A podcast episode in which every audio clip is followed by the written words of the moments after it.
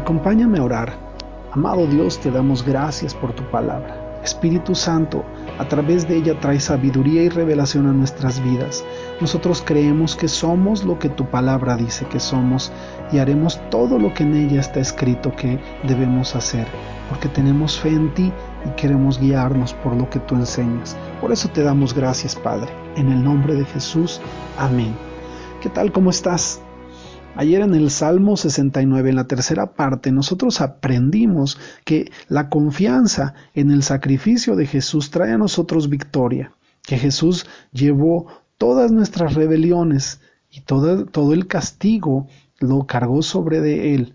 Aparte de haber hecho eso que nos trae salvación, nos trae victoria. Eso creemos nosotros a través de la palabra, eso enseña la palabra y nosotros podemos declarar para nuestras vidas tiempos milagrosos y maravillosos. En los tiempos de angustia, el clamor a Dios, la alabanza a Dios rompe todo yugo. Hoy, en el Salmo capítulo 70, nosotros vemos una oración urgente por ayuda. Puede ser que nuestra oración, cuando vemos el corto tiempo, y la necesidad.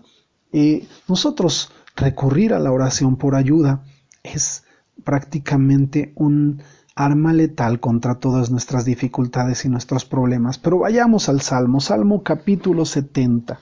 Oh Dios, acude a librarme, apresúrate, oh Dios, a socorrerme. Sean avergonzados y confundidos los que buscan mi vida, sean vueltos atrás y avergonzados los que mi mal desean, sean vueltos atrás en pago de su afrenta hecha, los que dicen, ah, ah, Cósense y alegrense en ti todos los que te buscan, y digan siempre los que aman tu salvación, engrandecido sea Dios. Yo estoy afligido y menesteroso. Aperezúrate a mí, Dios mío. Ayuda mía y mi libertador eres tú. Oh Jehová, no te detengas. Sabes, este salmo nos enseña que nosotros en tiempos de angustia y en tiempos de dificultad, nuestro clamor a Dios por una solución inmediata es prácticamente un arma letal contra las dificultades. ¿Sabes? Aún nuestros enemigos, habla el salmista, que se levantan en contra y que hablan cosas tremendas en contra del de, salmista. pero el salmista expresa que ellos serán avergonzados. Todos esos que planean, que traman en contra de nuestras vidas, son prácticamente desechados de, nosotros. Y un tiempo en el que Nehemías, un hombre de Dios, decide reedificar junto con el pueblo de Judá toda la ciudad, sus muros y sus puertas. Él vive un tiempo en el que puede ser intimidado por los enemigos. Dice en el capítulo 4 de Nehemías que un grupo de hombres, entre ellos encabezados por Zambalat, comenzaron a ver que eh, la ciudad era edificada, que Judá era edificada, y empezaron a tramar cómo atacar, cómo desanimar y cómo echar abajo los planes por reconstruir la ciudad. Sin embargo, Nehemías tiene una actitud firme. Él se mantiene atento a los ataques de los enemigos y por un lado él está trabajando junto con los hombres de Judá, pero están trabajando en la reconstrucción y están con su espada en la mano. En lo espiritual esto tiene que ser bien ilustrado. Sabes, nosotros podemos estar trabajando, pero la, la espada que es la, la palabra de Dios debe estar siempre en nosotros, siempre la debemos tener cerca cerca de nuestra mente y cerca de nuestro corazón para echar abajo todos los dardos de fuego que el maligno envía en contra de nosotros. Si esta es la actitud que tenemos en todo tiempo, el enemigo no puede acercarse porque sabe que estamos bien armados y no podrá contra nosotros. Pero en muchas ocasiones nosotros dejamos de lado la palabra. Consideramos que nuestra prudencia es suficiente, que nuestra sabiduría es suficiente y que nuestro criterio es mejor que la palabra de Dios. Y cuando nos damos cuenta de la gran equivocación que eh, esto representa, a veces es tarde. A veces es tarde porque ya estamos sumergidos en gran dificultad. Y pasa lo que pasa con el salmista, que tenemos que hacer un clamor por una solución inmediata para nuestras vidas como aquella historia en el que están los discípulos en una gran tempestad en medio del mar y de pronto claman a Jesús, Señor, ¿no te das cuenta que perecemos? Y en ese instante Jesús calma la tormenta y viene un tiempo apacible. Así es la reacción de Dios cuando sabe que estamos en dificultades y clamamos a Él con devoción y con fe como lo hace el salmista. Él inmediatamente frena toda dificultad, toda tempestad. Yo no sé en qué situación estés en este momento. Pero si tu situación representa que te estás ahogando, representa que ya no puedes, representa que tu vida está eh, en peligro, que tu vida está en completa dificultad, sabes, hay un clamor a Dios por una atención inmediata que es respondida. El salmista expresa al inicio de este salmo, oh Dios, apresúrate, socórreme, esta expresión dice, urge, urge tu ayuda, necesito urgentemente de ti, Señor.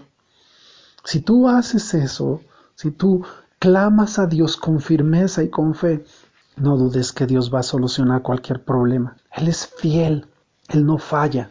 Tengo como testimonio muchos momentos de clamor, muchos momentos en los que mi oración fue a Dios porque yo ya no veía solución. Y Dios trae solución a nuestras vidas, pero también Dios abre nuestros ojos para que podamos ver las distintas alternativas que tenemos para salir de los problemas. En una ocasión yo eh, me sentía abrumado por los problemas económicos. Y le dije, Señor, yo quiero una solución. Trae una solución a mi vida. En este momento no sé qué hacer. Y al recurrir a su palabra, Dios trajo respuesta. Pronto vi la solución donde no la había, donde mis ojos no la percibían. Dios me dijo, tú tienes ahí mucho de lo cual puedes sacar provecho. Y en realidad así era. Dios me dio creatividad y logré hacer a través de la ayuda del Espíritu Santo documentos que fueron bien vendidos, trabajos que de manera intelectual yo no sabía que, eh, eh, que surgieron de mi mente y de mi corazón y que a través de ellos tuve un gran tiempo de bendición porque Dios trajo revelación a mi vida. Esa es la forma en cómo Dios nos ayuda, nos trae las soluciones. Muchas veces esperamos un milagro de provisión, pero la provisión está ahí y no nos hemos dado cuenta. Muchas veces pedimos milagros de sanidad y Dios inmediatamente responde, desde el problema más pequeño hasta el más grande.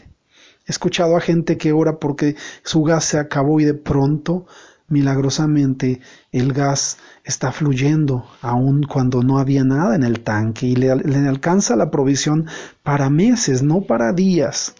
Hay varios testimonios que he escuchado, otras personas que han orado porque de pronto un aparato se descompuso y no tienen para mandarlo a componer.